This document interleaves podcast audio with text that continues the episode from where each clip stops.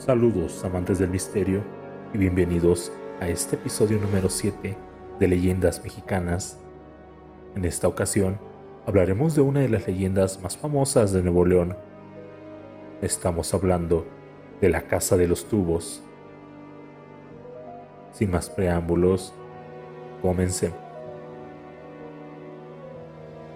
La Casa de los Tubos fue una construcción abandonada que se encontraba en Monterrey, Nuevo León. Este lugar fue característico por las tragedias que ocurrieron en su interior y que dieron paso a la creación de una tenebrosa leyenda. Era la década de los 70 y un padre y su única hija habían llegado a Monterrey para construir una vida juntos. Poco se sabía de su pasado y de qué los había llevado a ese lugar. Sin embargo, se intuía que solo se tenían el uno al otro. Un detalle importante de esta historia es que la niña no tenía movilidad en las piernas, dependía por completo de su silla de ruedas y de gente que la asistiera. Por tal motivo, su padre decidió hacerle un regalo que definitivamente cambiaría sus vidas. Quiero que mi hija pueda recorrer la casa por completa libertad, le dijo el padre al ingeniero. Claro que puede hacerse, de hecho, ya tengo una idea de lo que podría ser la casa perfecta para ustedes. A ver, cuénteme, ¿de qué se trata? Fíjese que se me ocurrió que toda la estructura tuviera rampas para que la niña no tenga problemas de ir de un lugar a otro. ¿Y cómo sería eso? preguntó el padre.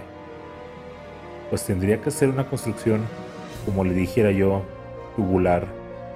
Sería algo así como una casa compuesta por edificios en forma de tubos si me entiende. Claro que sería grande para que la niña no se aburriera y con grandes ventanales que le permitan apreciar el hermoso cielo de estas tierras. Exacto, eso es lo que necesitamos. Pues no se diga más, hay que comenzar cuando antes. Seguro mi hija se pondrá bien contenta. Pasaron semanas y después meses. Poco a poco comenzaba a levantarse la estructura de una gran casa en un terreno baldío. Los trabajadores se quedaban hasta tarde, hasta que la luz del sol los había abandonado por completo. No obstante, conforme la construcción avanzaba, la tensión entre los albañiles aumentaba. Cada vez se sentían más incómodos. Dentro de ellos nacía un terror inexplicable. De pronto, todo empeoró. Desaparecían herramientas, los trabajadores se culpaban el uno al otro hasta que un día comenzaron las desgracias. Faltaban pocos meses para que la casa quedara terminada. Sin embargo, la convivencia entre los trabajadores no era nada buena. Por lo tanto, decidieron hacer una reunión después del trabajo para que se separaran las diferencias. Casi todos terminaron con grandes cantidades de alcohol en la sangre, a excepción de uno de ellos. Alberto, el trabajador más serio y reservado. Al día siguiente, solo tres llegaron temprano al trabajo, entre ellos estaba Alberto. Acordaron que él trabajaría en la parte de arriba, mientras los otros dos se encargarían de afinar detalles en el primer piso. Todo sucedió muy rápido. De hecho, nadie supo exactamente cómo pasó, pero de pronto, el par de albañiles escucharon gritos de verdadero terror. Los dos se quedaron paralizados y con el corazón latiéndoles como si quisiera romper la carne y salir corriendo. Reconocieron la voz de Alberto y antes de que pudieran gritar su nombre, escucharon un fuerte golpe contra el concreto. Alberto yacía muerto en el piso y con los ojos terriblemente abiertos, como si hubiera visto al mismísimo diablo.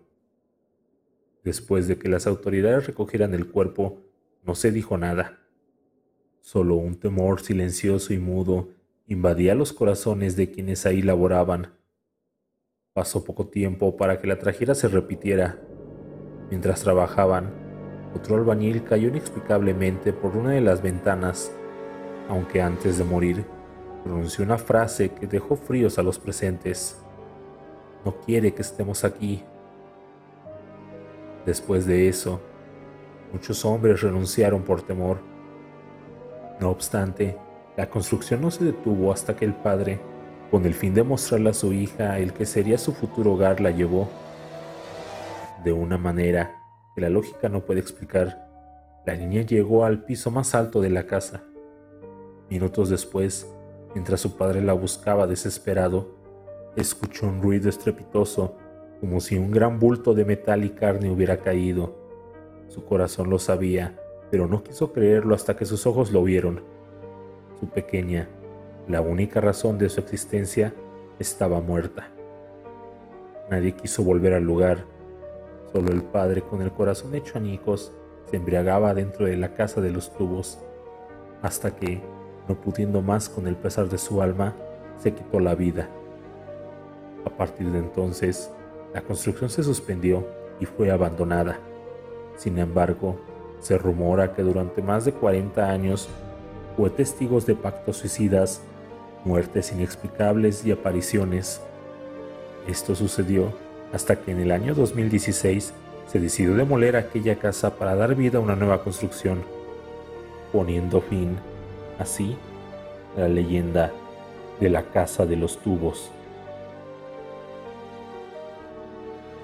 Hasta aquí el episodio del día de hoy.